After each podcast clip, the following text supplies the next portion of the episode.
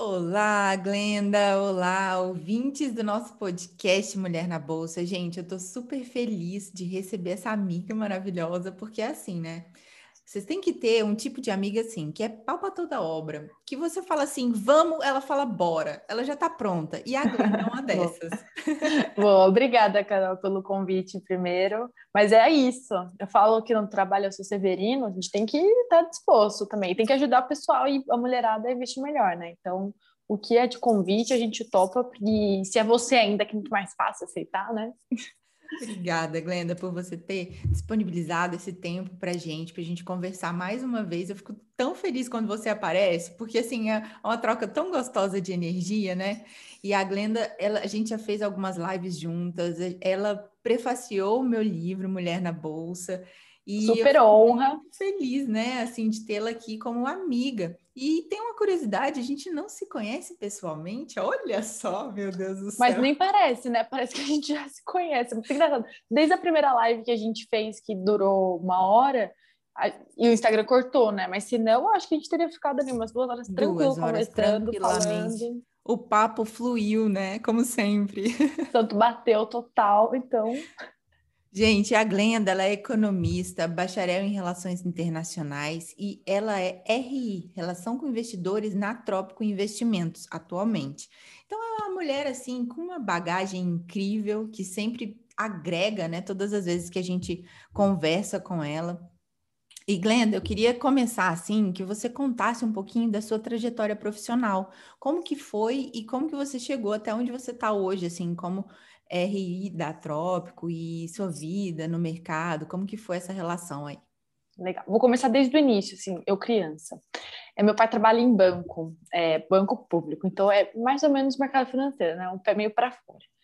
E aí, é, na hora de escolher faculdade, eu, eu desde criança, na verdade, eu lia valor econômico, eu achava super interessante, porque eu não entendia nada, mas eu era bem interessada no que estava acontecendo.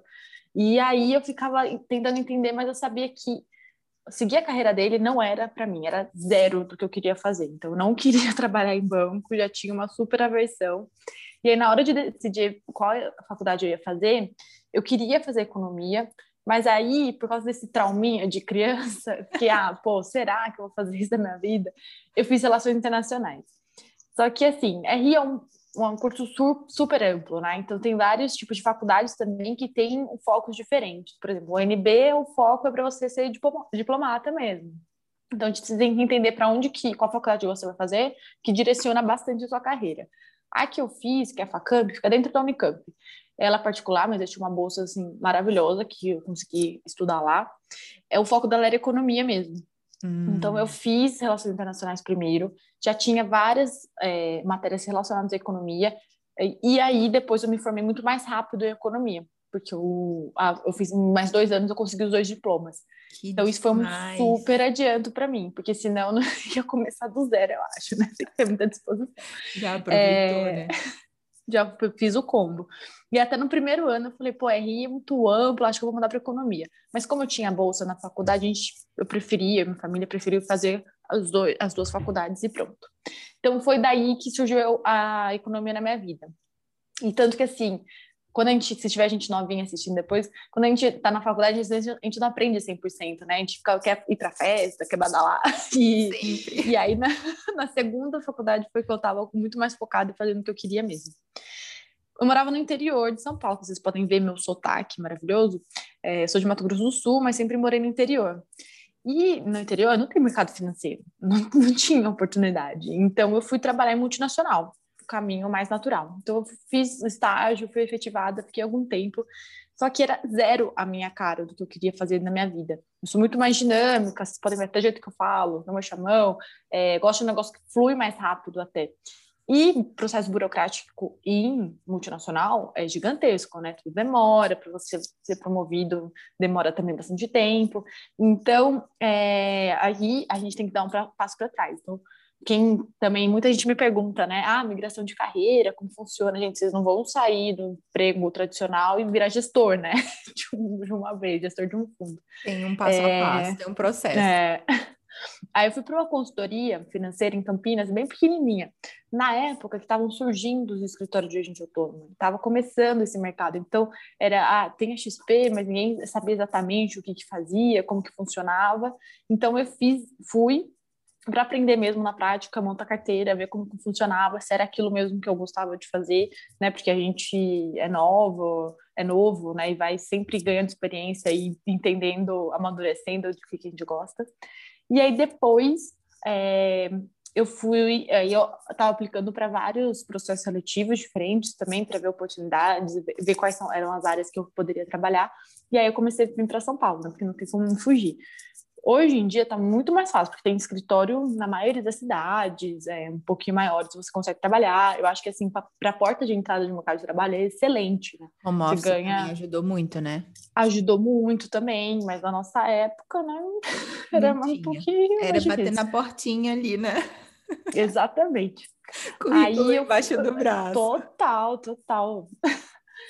Aí eu fui para uma casa de análise. E aí eu comecei a dar suporte para um plano que a gente vendia que era de um era internacional. Então vinham dois relatórios traduzidos e um que eu fazia baseado no que eu recebi de demanda, na verdade. A gente tinha um grupo no Facebook com 3 mil participantes. Então, eu sempre tive muito contato com as pessoas, né? De saber, olha, que, o que as pessoas querem saber? Qual que é a necessidade delas? Quanto, é, quanto que elas querem ganhar por mês? Qual a porcentagem que todo mundo busca, né? É só aquele 1% ou não? Todo mundo quer mais? É, quais são os interesses de verdade? Então, isso eu consegui ter um feeling muito bom, assim. Até de... Porque era cliente na ponta, né? É, todos os tipos, todos os tipos de investidor. Então, desde... você, fica, você fica muito mais próxima ali e isso te dá um, um know-how muito maior, né? Porque você está sentindo o que, que as pessoas querem, o que as pessoas estão pedindo, o que elas têm de dificuldade. Isso te Com ajuda, certeza. né, no seu trabalho. Ajuda muito, porque assim, entra desde gente que tem muita experiência, já investe há bastante tempo, e gente que está começando agora. Então, era assim, era todo tipo de, de investidores. É, foi ótimo, uma super experiência. E além disso, eu tinha um suporte muito grande de todos os analistas. Então, analistas de ação, de renda fixa, é, todos eles me ajudavam bastante a criar os conteúdos também para ser bem direcionado. Então, isso era legal porque eu tinha um suporte bem grande. E aí fazia um negócio bem bacana. Tanto que, assim, até hoje eu tenho clientes dessa época, que eles me acompanham no Instagram, que eu converso. Teve um que teve um evento, né? a galera, né? Foi, vocês vão lembrar de mim. É, tem um que, por exemplo, a gente, olha, isso foi, sei lá, 2017, é, a gente tinha um grupo. Eu tive um evento no começo de 2019 chamei ele foi, sabe? E a gente conversa ainda todo mês, então é isso que isso que é legal, porque networking ninguém fala essa palavra mais, né? Mas networking é Agora é, é conexão. importante. Ah, conexão, desculpa. Tô ficando velha, gente. É... Semana passada. ah, obrigada. Agora eu tenho um, um novo termo para usar. E, e aí eu fui para uma outra casa de análise, que era um projeto novo, fui no primeiro mês que eles estavam começando, e eu fazia muito relacionamento, muitas conexões com fundos de investimento.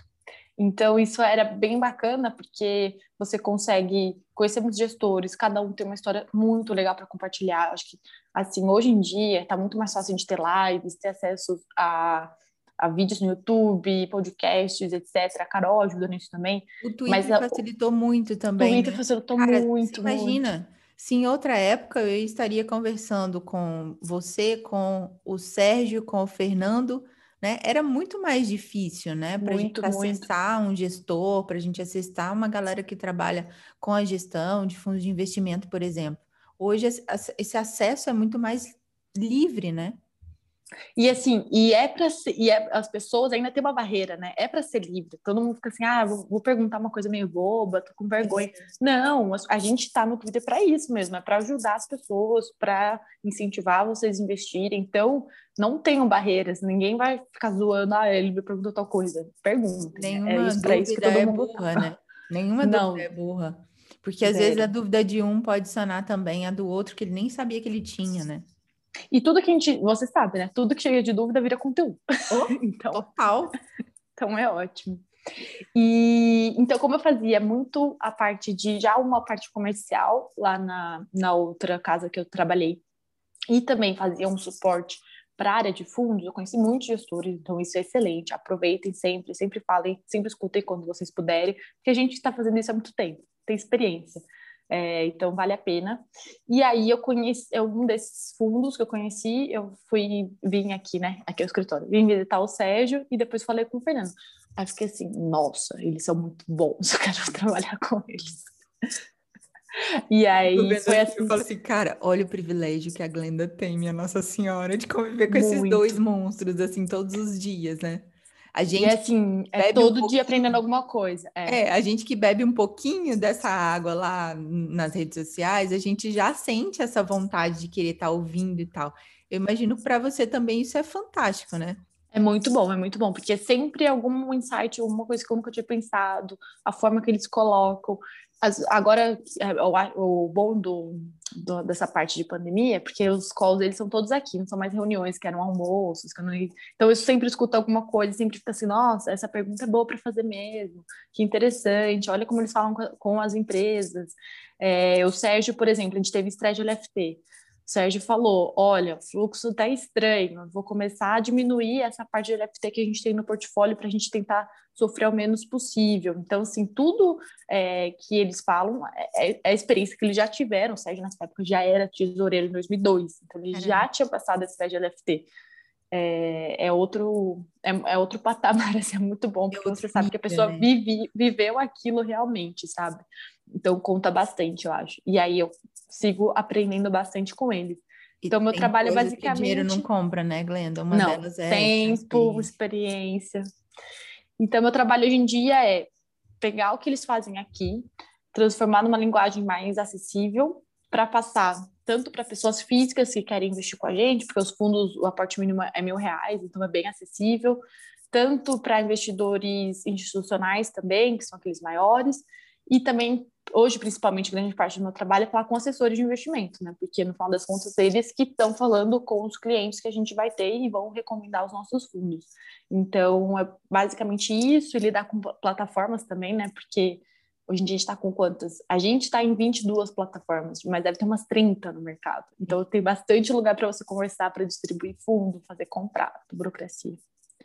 E às vezes o que eu percebo também, né, Glenda, é que esse trabalho assim de vocês, como vocês conseguiram mesclar, eu acho isso impressionante, né? Uma excelente gestão de fundo aliado ao acesso à educação financeira, que vocês se preocupam com essa parte. Não é só você vender um produto, é você se preocupar se aquele produto está é compatível com a realidade daquele cliente. Isso eu acho massa. Eu não vi né? Eu acho assim, pode ter, mas assim, eu não vi uma gestora fazer isso com tanta é, clareza como vocês fazem. Ah, legal, obrigada. Não, é porque assim, a nossa, a nossa ideia no comecinho era assim, olha, a gente vai ter, vai começar, os fundos, a gente baixou o, o, valor de entrada. A gente vai começar a ter cliente que vai ver na corretora o nome e não vai ter ideia do que a gente faz, qual é a estratégia. Pô, Trópico Vex, que raios esse fundo faz, Trópico sabe? Cash. Trópico Cash tem. O que, que faz esse negócio? E só a lâmina não é suficiente para você tomar decisão. Só o retorno dos últimos 12 meses não é suficiente. Então, quanto mais a gente conseguir outros comunicar... fundos existem também, né? Se você pois é, 20 pensar. mil, né? Então, se a, se a gente comunicar em massa no Twitter, por exemplo, e-mails, Instagram, fica muito mais fácil, porque mais gente pode entender a estratégia, saber o que a gente faz aqui dentro e não entrar em cilada, né? Não entrar no, no fundo de ação achando que é um negócio que não vai oscilar. Vai oscilar. Vai é, só é dar assim rentabilidade funciona. positiva, né? É. Então é, é melhor, a gente fica mais confortável é, em ter os clientes informados do que a gente faz, com uma base educação, de educação financeira que a gente é tão carente né, no país. E a gente sabe que vai ter um cotista também que vai ficar com a gente mais tempo, que, que vai ser um passivo melhor até. Então, é, ganha dos dois lados, né? A gente ganha com clientes satisfeitos e que sabem o que a gente está fazendo, e, por outro lado, a gente vai ajudando na educação, dando informações sobre o mercado, falando o que está acontecendo, ajudando as pessoas a entenderem essa dinâmica, que é tão complicadinha, né? Tem dia que a gente olha. Hoje tá esses dias, né? Abriu caindo um monte, aí virou. Agora nem sei como que tá. Eu também não olhei, porque eu estava aqui, né, preparando para a gente conversar e não estava olhando o mercado mais. Mas hoje de manhã a gente, lá na sala da mentoria mesmo, a gente só trabalhou na venda. né? Mini contrato de índice. Então, assim, Nossa. assim, tava bem, bem estranho, tá estranho. Tá. E assim, eu tenho falado de uma palavrinha que eu não gosto de falar, mas ela tá aparecendo aqui, né, nos Estados Unidos muito, é a história de bolha. E eu hum, tenho medo desse negócio, sabe? Eu acho que pela história a gente não é muito feliz com esse nome. Quando tudo fica muito, todos os índices nas máximas, muito dinheiro no mercado circulando. Banco é, aqui, é, aqui eles nunca ficam 100% otimistas, nunca, né? Nunca. Então a gente já tava com o pé atrás. Então. E fora que Realmente. fez um movimento muito parecido, né? de dezembro para cá, fez um movimento muito parecido com dezembro de 2009 até março de 2020, que foi o auge, né, ali da crise. Então, aquilo me deixou um pouco até receosa. Eu falei assim, não, cara, peraí, deixa eu ir fechando algumas coisinhas aqui. E de Vamos tomar um cuidado extra agora? É. De dezembro para cá, a gente está tomando esse tipo de, de cuidado.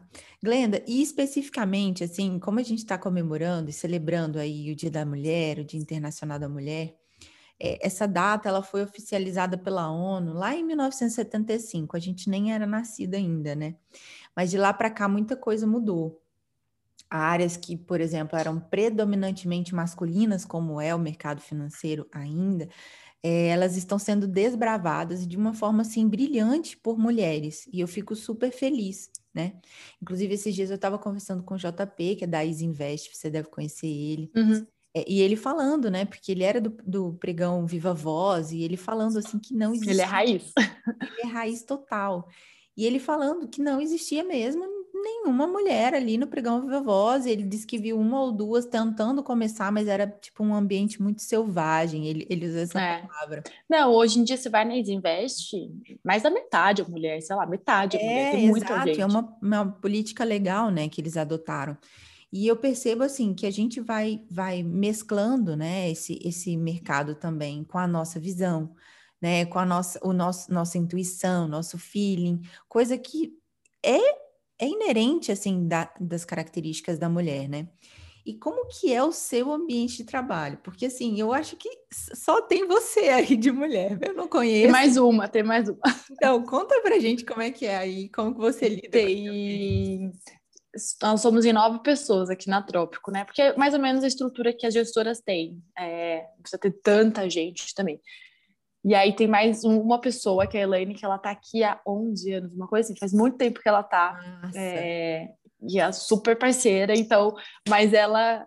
É, mas ela não é exatamente do mercado, ela é mais back-office, né? Então, assim, hoje em dia, eu estou vendo que tá um movimento gradual, né? Eu vejo assim esses dias eu recebi no LinkedIn, ai, oi, Glenda, tudo bem? Eu estou me formando agora em, não era em economia, acho que era engenharia.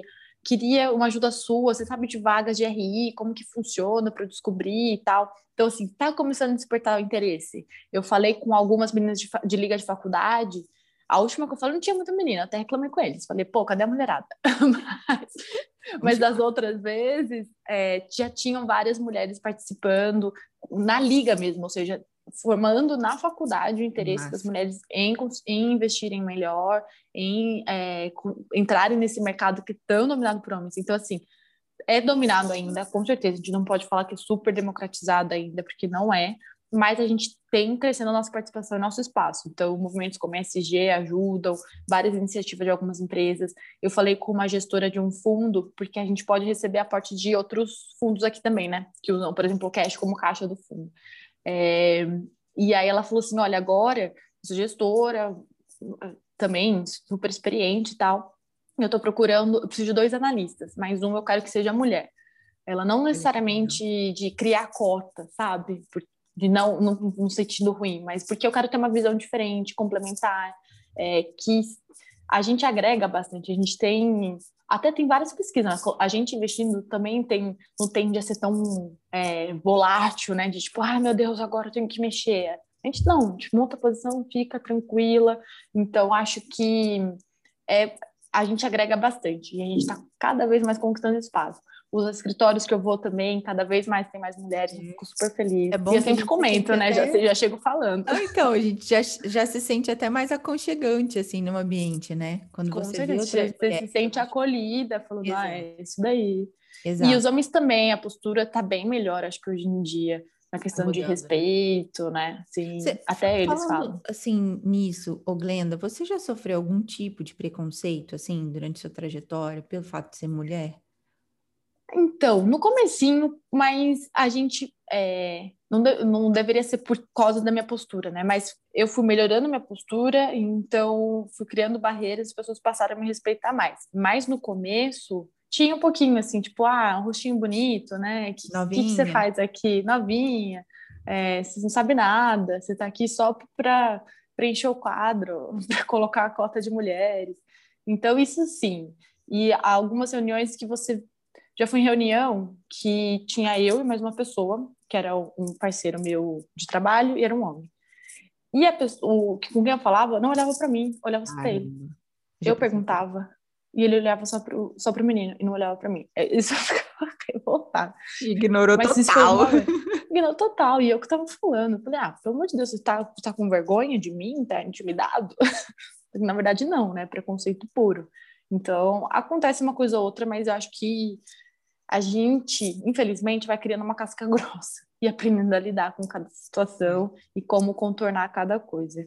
É, não deveria ser o cenário ideal, deveria já, né? Se chegar, beleza, Tranquilo. uma pessoa profissional como eu. Mas não, a gente tem que se impor também sempre para conseguir. Porque sempre tem piadinha, né? Então. Ainda tem. É que agora não tem reunião presencial mais, o, pessoal diminui as piadinhas, né? Então, vai, vai direto ao ponto, né? Vai mais E aí eu também não deixo barato, eu também faço minha piadinha. É, não, a gente acho que tá certo a sua postura, sabe? E se a gente, é igual você falou, você começou a se impor, porque se a gente não faz isso, cara, as pessoas, infelizmente, assim, os homens são um pouco folgados, né? Alguns então. deles, claro. E aí eles passam por cima. Então a gente tem que mudar também a nossa postura. É, é um pouco de confiança até minha. No comecinho eu reconheço, tipo, eu ficava, nossa, mas claro, e agora? O que, que ele vai achar? É. Aí você adquire confiança, você sabe o que você está fazendo, tem domínio do que você faz, então você encara de frente para frente, de iguais, e não tem essa, sabe? Mas é realmente um exercício que a gente tem que fazer, que eles não param para pensar nisso. E eu falo, ontem eu estava até conversando sobre isso com uma amiga minha, e, e ela falou assim: Carol, às vezes a gente se pega fazendo alguma atitude ou falando alguma coisa assim num cunho muito machista. Mas não é porque a gente faz intencionalmente, é porque está na nossa cultura ainda. A gente cresceu ouvindo algumas coisas que nos fazem, nos levam a agir dessa forma. Só que quando você começa a tomar consciência, né, você fala assim, opa, peraí, né? Eu estou fazendo isso? O que, que eu falei, né? Exatamente. Então, você vai automaticamente, você já vai mudando ali o seu discurso. E esses dias eu até vi, eu achei tão bonitinho, né? O Eduardo estava gravando um vídeo e no meio da fala dele, ele sempre assiste, né, antes de postar e tal, e ele estava assistindo, aí ele, putz, tem que apagar esse vídeo, vou gravar de novo. Eu fui muito machista na minha fala. Eu, eu não tinha falado nada, assim, mas uhum. ele se tocou. Partiu dele, é. E eu achei isso legal. Então, conforme a gente vai conversando, isso vai né, melhorando também. E às vezes é uma coisa tão pequena que antes a gente fazia e não dava sentido, mas hoje você olha e fala assim: opa, peraí, tá estranho, né? Então é uma questão de respeito também, né? Passa, acho que mais por isso. E, Com certeza. E Glenda, qual, você falou a história do seu pai, seu pai tra trabalhava, né, quando você era criança ali no, no, instituição financeira e tudo. Eu trabalho ainda. Ele trabalha ainda, mas ele foi a sua maior influência, assim, você acha? Então. Ah, ele foi bem influente, porque acho que se não fosse por ele, por exemplo, eu nunca teria lido o valor econômico e me interessado por isso, né? Mas ao mesmo tempo era uma, é, foi uma influência de tipo, não quero trabalhar em banco. Eu sei que esse cantinho aqui, essa caixinha não é para mim. Não quero o cara crachar. Já achava que todos os bancos eram iguais, né? que não existia banco de investimento. É, cabeça de interior, né, gente? A gente não, não, sabe como que funciona o mercado. Mas ele foi uma, uma grande influência, sim. É, ele me dava alguns cursos que ele tinha para fazer. Então, ele participava do curso e ganhava uma apostila, né? Nossa, esse negócio. Tô, tô, tô, tô velho, não? Hoje. É um tipo de palavra que a gente entrega na cidade. Total. E aí ele. Olha isso aqui que eu, que eu recebi vai ler isso daqui, vê, vê o que, que você acha. Então, eu, eu fiz vários cursinhos, assim, não entendia metade, mas eu, pelo menos eu estava me ambientando e tentando entender o que, como que funcionava, o que que era. Então influenciou bastante, porque no final das contas, né, participava de vários eventos do banco, era legal. Que massa. E, e alguma mulher, assim, te, você tem como referência ou te trouxe uma, uma influência, assim, muito grande na sua, na sua vida? Ó, no, no meu último trabalho na Casa de Análise, é, a sócia principal era uma mulher e ela, assim, me ensinou a me empoderar, a Olha Marcela. Ela fala, olha, Linda, você tem que colocar no seu lugar, você é super competente, não sei o quê. Então, assim, eu já vinha fazendo um trabalho de alguns anos de, de melhorar como que eu achava, a confiança que eu falei para vocês. E ela chegou para mim e deu o um empurrão que faltava, assim. Então, eu adorava quando eu ia em reunião com ela, porque começava a falar assim, toca reunião, você que sabe fazer, não sei o quê, dava algumas dicas depois de postura. Ela falou até uma vez, olha, esse aqui é o melhor lugar para você sentar. Eu falei, ai, tá bom, vou começar a sentar nesse lugar agora. Então, acho que ela foi uma super influência no sentido de é, e ela é também super das antigas no mercado de, olha, é, é, assim que se trabalha, não tenha vergonha, se imponha, se empodere, porque o mercado é bruto e a gente tem que, tem que passar por cima. E é bom. E né, ela veio de uma época que era muito pior, né? Então... então, é isso que eu penso, sabe? Essas mulheres que nos antecederam, elas foram muito guerreiras, assim, né? Porque se... É, e ela assim, ó, loira, alta, magrinha. Do o estereótipo, né, da, da, daquele, do, do estigmatismo, né? É, mas super competente. Então, assim, ela foi realmente pessoa que me empurrou para frente no sentido bacana, sabe? De me ajudar realmente. E se você ela. pudesse dar um conselho para a Glenda de 10 anos atrás, qual conselho você daria para ela? Acho que seria menos ansiosa. com certeza, de falar assim, olha, não precisa Você se preocupar com essas coisas. Porque a gente tem muita preocupação, né? De ah, aonde que eu vou chegar, o que, que eu vou fazer, será que eu vou ter tudo que eu imagino? E a vida não é nada como a gente planeja, né? Não. Zero, zero. Então. É uma eterna eu... caixinha de surpresas e surpresas boas, né? Então acho que eu teria menos preocupação em moldar o futuro de eu quero que seja assim, quero que seja assado e ficaria mais solto. Acho que isso com a idade você fica muito mais, tá? Eu tenho esse plano para dois anos. Depois vamos ver o que acontece. É isso. O plano, meu planejamento de longo prazo é só tenho que ter uma reserva bacana, tenho que me planejar nesse sentido, mas a, onde a vida vai me levar Vai com Zero Deus. controle. Ser menos. É, como que fala quando você tem muito controle das coisas? É... É... Possessiva? Menos possessiva, menos de tipo controladora, de tipo, ah, isso aqui não pode sair daqui. Não, não, não adianta. Acho que com certeza eu daria um conselho de ser mais mais livre e tenha coragem de ir atrás do que você quiser. Ah, quer, acho que o multinacional não dá certo, vai embora. Acha que isso não é para você, não perde tempo, sabe? É, acho que seria mais nesse sentido, assim, muito mais abstrato, né? tipo, não, não tem. tem. que ter medo, não tem que ter medo, porque a gente tem muito medo. Eu tenho muito medo. O, o Glenda, e cada dia vai diminuindo. E, e, você falou de uma coisa assim importante, que é a questão do medo, sabe? E pra gente, assim, às vezes é uma barreira, né, falar de dinheiro. Eu lembrando disso, é, no prefácio do livro que você escreveu com tanto carinho, né? Você escreveu assim, ó: a maioria de nós passa boa parte de nosso tempo pensando nele, o dinheiro. Por mais que o nosso desejo seja de não querer atribuir tamanha importância a ele, é inegável o seu papel e influência em nossas vidas. A sua lista de suas vantagens, como não poderia deixar de ser, é extensa, mas se apenas pararmos para considerar como proporciona segurança e tranquilidade, deixando de ser uma preocupação no dia a dia, já temos um excelente benefício como ponto de partida. Eu, eu acho que quando a gente parte disso, assim, eu, fiquei encantada, assim, como, como você começou a escrever, né, dessa, desse, dessa maneira. E se a gente leva isso, né, ao pé da letra, só de você poder ter essa tranquilidade, igual você falou, de ter a sua reserva ali, e ok. E ter sua liberdade, né, de fazer o que você quiser.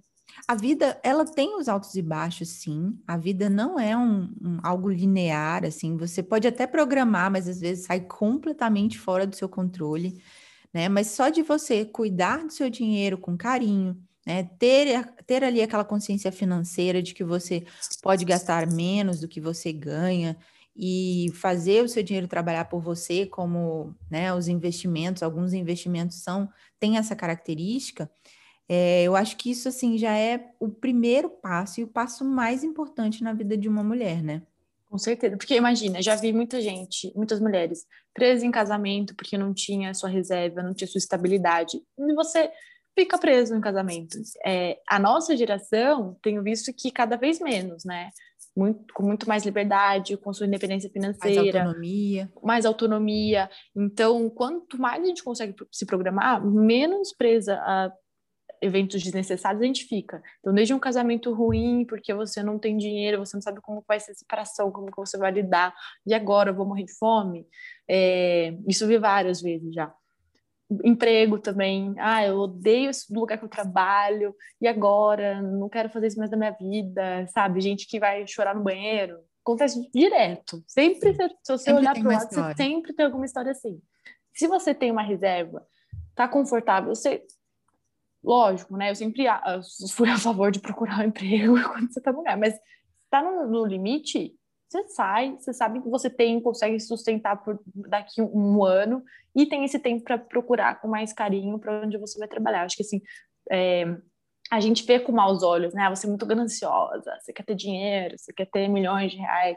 Mas não é só isso, eu quero ter minha liberdade, eu quero trabalhar igual você, de onde você quiser, sabe? É isso que proporciona, é, é, são esses tipos de vantagens que a gente tem que olhar, de não ficar preso no que não faz sentido na nossa vida, né? Exato. Principalmente isso. É, e liberdade, você tocou num ponto fundamental, né? E a liberdade em todos os aspectos, assim, Tudo. desde você escolher o, sanduíche que você quer comer, até você escolher um relacionamento se você quer continuar, se você vai sair dele, né? Se não tá te fazendo bem. Então, acho que o dinheiro, ele é bem por aí, ele proporciona esse poder de escolha. E para a uhum. mulher fica muito mais forte, né? Quando ela tem essa autonomia, essa liberdade, essa Com segurança, certeza. né? E o dinheiro. E ainda assim, a gente tem muita gente que, muita mulher que delega para o homem fazer isso, né? Ah, não, ah, isso aqui é papo de homem, né? É, meu marido tá cuidando do meu dinheiro. Ele que cuida. Ah, é. E você nem sabe o que ele tá fazendo. Não, e assim, eu, eu fico olhando, por exemplo, a minha avó. Quando, no dia que meu avô faleceu, ela me chamou no quarto, assim, a gente tinha acabado de chegar de velório e tal, todo mundo muito abalado ainda. Ela me chamou no quarto, pediu para eu fechar a porta. Ela falou assim: E agora, minha filha? Eu falei: O que foi, vó? Ela falou assim: Minha filha, seu avô fazia tudo, ele não deixava eu fazer nada. Eu não sei não. nem o que, que é um caixa eletrônico ou uma agência bancária. Entendeu? Então, assim, Imagina. assim, cara, aquele, aquele dia me marcou porque eu penso assim, meu Deus, sabe? Meu... Quantas mulheres estão nessa situação? Exato, e assim, ela tem, assim, ao, ao, lado dela, a minha mãe, os irmãos da minha mãe, tem a mim, tem pessoas que ajudam. Quantas mulheres passam por essa situação sem ter ninguém? E aí você dá brecha para um monte de coisas ruins acontecerem, golpes, falcatruas e etc, né? Com certeza. Então, Com a certeza. gente tem que sempre ter isso em mente, essa questão de ter esse controle, né? Eu acho que é muito é, importante. É um controle do tipo bom de se ter. Exatamente. Brenda, agora para a gente finalizar, já chegando aqui no nosso horário, a gente sempre tem assunto para mais três, quatro horas, né? Claro. Com certeza, sempre. queria que você desse assim um conselho, um aviso, uma diquinha de amiga, né? Para quem está ouvindo a gente aqui no podcast Mulher na Bolsa. Legal. Bom, primeiro, obrigada, meninas que nos escutaram. É, obrigada por ter participado. Acho que assim, a gente sempre, a nossa ideia é sempre incentivar as pessoas a tomarem as dos seus investimentos, cuidarem da sua vida. Eu acho que é um resumido do que a gente falou agora no final. O importante, quando a gente falar, é, é legal você começar a investir, é bacana você ter sua independência, não sei o quê, mas não necessariamente você tem que ficar olhando para o mercado todo dia. Às vezes você tem um trabalho super desgastante, tem filho para cuidar, tem muita coisa para fazer. Então, é, pense em formas que você consiga otimizar seu tempo, é, não precisando se matar também, né? A gente, porque tem gente que fala assim, não, você tem que estudar 10 horas por semana para cuidar do seu dinheiro. Depende do tipo de pessoa. Se puder estudar 10 horas, melhor, né? Já ficar super feliz. E mas se não. Se for viver disso também, né? É, se for viver disso, mas se não, é, procure bons, bons, profissionais que vão te aconselhar, investir melhor seu dinheiro. Tem um monte de assessor bacana. A Carol pode ajudar também nesse sentido. Então, procurem da melhor forma possível informações que estejam de qualidade, né? Também evitar ser muito nossa, eu vou ficar rica ou eu não vou, não consigo me paralisar, né? Sempre entre a ganância e o medo que a gente fica pendulando. A gente hum. nunca vai no meio do caminho. Então, tomem, primeiro, vençam o medo, tomem a iniciativa, cuidem bem do seu dinheiro, fiquem tranquilos que não precisa viver disso, não precisa respirar investimento todo dia. Mas o importante é sempre isso. Mas se quiser, pode. Que a gente, se quiser, pode. que, que a gente só quer que vocês tenham essa liberdade também, né? de fazer o que vocês quiserem, de não ter medo, de não ser oprimidas e de se colocarem no lugar que é para ser. Eu acho que a gente está começando a melhorar bastante nesse sentido, mas tem muito chão pela frente ainda. Então, contem comigo, contem com a Carol, porque a gente só quer ajudar mesmo. Essa sensação de liberdade é boa, né? A gente fala assim, ah, excelente. Você vai, você vai me zoar mesmo? Não tem noção quem você tá ligando. Não dá. Mas é isso, eu só quero, só queria encorajar mesmo. Muito obrigada aí pela, pelo carinho, né? Dessa, dessa sua disponibilidade. Eu acho assim fantástico. Toda vez você topa. Então eu sou, sou fã. Imagina. Muito obrigada, foi muito gostoso, mais um papo delicioso. Manda um beijo para os meninos aí, para todo mundo, tá? Obrigada e... pelo convite, vou mandar, eles vão adorar saber que eu tô falando. Que a gente consiga se ver, né, um dia. Em breve, gente, não aguento mais isso. Dedinhos cruzados. Com certeza. Beijo, Glenda. Beijo, beijo, obrigada.